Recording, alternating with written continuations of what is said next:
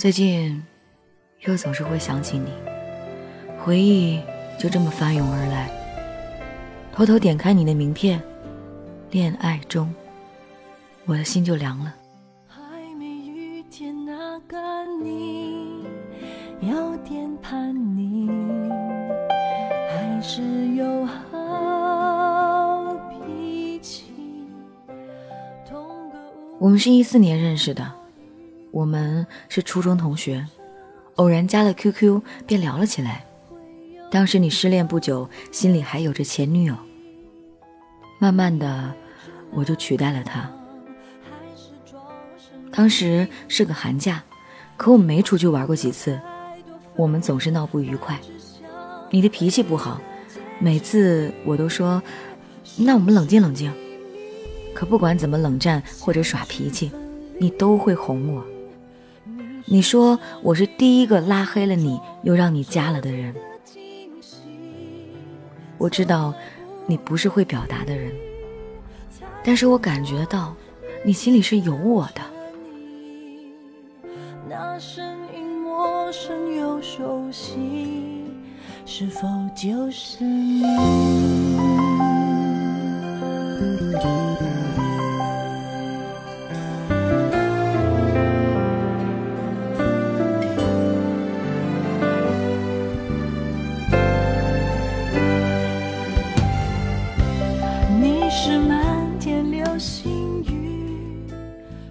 慢慢的，时间久了，你把时间都放在打游戏上，见面的时间越来越少。渐渐的，我感觉不到你的爱。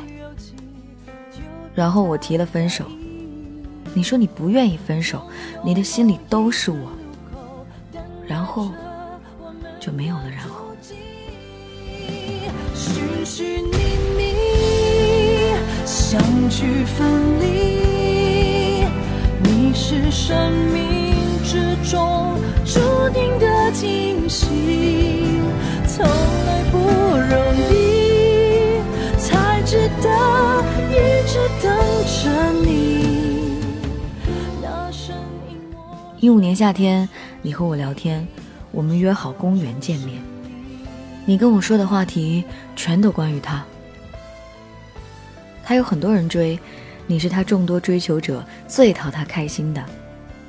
你不知道我听到这些的时候有多心碎。回到家，我们聊 QQ，你说你对我还有感觉，还爱我，只是你不知道该怎么抉择。你不想让我难过，我信了你。我说，那好，你好好把握，好好对他。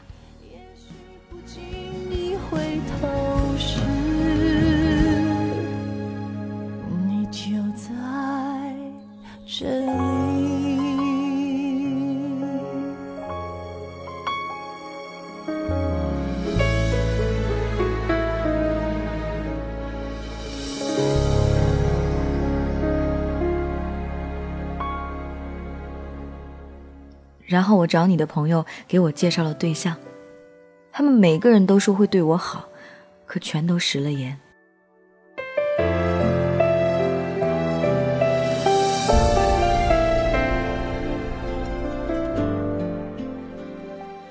一五年冬天，你回了家，你说听说了我的事儿，你很心疼，很后悔没有保护好我，想跟我见一面。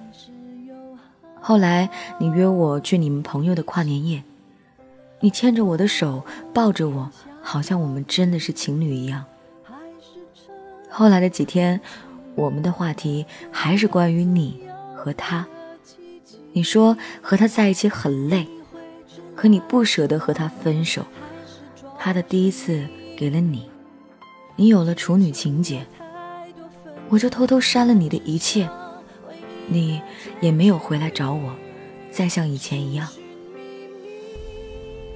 相聚分离，你是生命之中注定的惊喜，从来不容易，才值得一直等着你。那声最近我觉得很心碎，又被难过席卷了一切。我很想你，很想你，但我不能再回去找你，因为你已经成了别人的你。你总向我诉说着你的不愉快，那我呢？难道因为我的善解人意就活该不幸福吗？活该不被理解吗？我不懂为什么任性的女孩总有人保护着她，忍受着她，人生未免太不公。写到这里，我不知道我是难过还是不甘。对的人，你在哪儿？你知不知道，你的不出现让我白白承受了很多错的人的痛。我希望你能像超人一样出现，给没有安全感的我一个拥抱，我就会安心了。从来不容易，才知道一直等着你。人生难免有很多错的人，我想对姑娘们说：如果他是错的人，就不要丢了自己，丢了尊严。如果他真的爱你，他会回来。如果他真的爱你，如果他真的为了爱你，他一定不会让你为了他难过。不要觉得不努力就会失去，像我，努力了，结果也只剩下自己的难过。加油吧，生活会越来越好。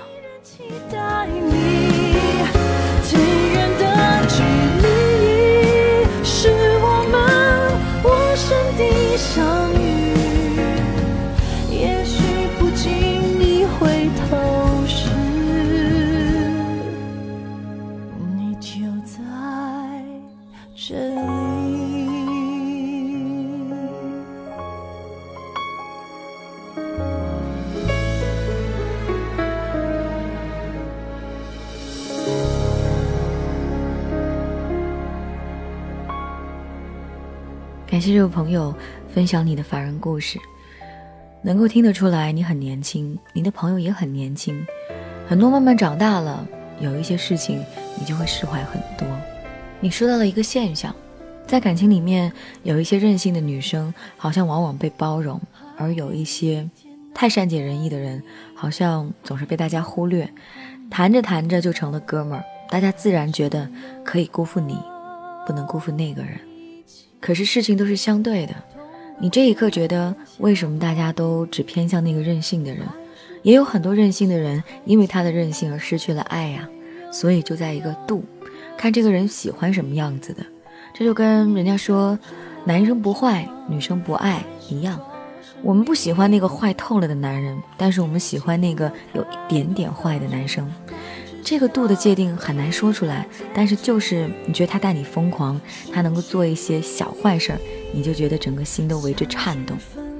女生也是，如果她一点都不任性，或者她太任性，可能也都不招男生喜欢。有那么一点点任性，让男生找到了自己的存在感，没准儿就是男生喜欢的样子。可是你真的不需要因为别人怎么样学成那个样子，最重要的是做自己，你知道吗？学别人假装做一个什么样的事情很累的，你只要一直做你自己，会有一个人因为爱你而爱你，陪你走完后面的路。今天很像知心姐姐，有没有？因为投稿人比较年轻，就讲了一些比较贴心的话哈。年长的朋友忽视这一段哈，感谢各位的支持。我们投稿方式呢，在新浪微博 DJ 白雪的私信，请发送 Word 文件给我，就在什么发图片那一栏就有发送 Word 文件。